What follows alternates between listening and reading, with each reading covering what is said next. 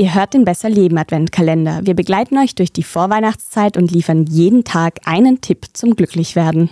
Tipp 14, nämlich der Advent ist ja auch eine einzige Zuckerbombe. Ich weiß noch, Martin, damals hast du einen Monat fast, glaube ich, auf Zucker verzichtet. Du hattest da so eine Challenge mit deiner Mama und wir haben uns eben den Zuckerverzicht angeschaut, aber jetzt unser Credo war nicht vermeidet jedes einzelne Zuckerkörnchen, weil das ist irgendwie in unserer heutigen Welt, glaube ich, gar nicht mehr realistisch. Aber es ist schon ratsam, Zucker so lange wie möglich oder so weit wie möglich zu reduzieren.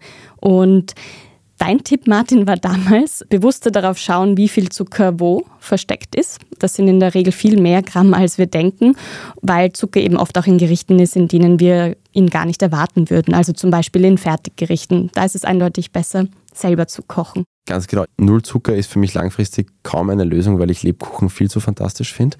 Aber wenn ich mir herausnehmen will, da noch den Zucker zu konsumieren, dann kann ich ihn ja woanders dafür weglassen wo es weniger wehtut. Manche sind ja so, dass sie dem Wasser nicht so zugeneigt sind und trinken deshalb sehr viele Säfte. Auch Fruchtsäfte haben einen sehr hohen Zuckergehalt, da zählen jetzt nicht nur Cola und Eistee.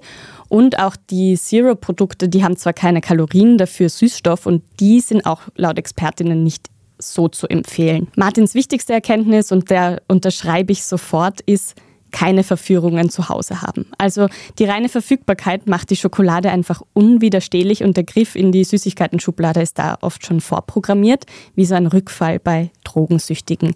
Und der Vergleich ist gar nicht so falsch, denn Zucker hat jedenfalls in unserem Gehirn einen ähnlichen Belohnungseffekt wie Drogen.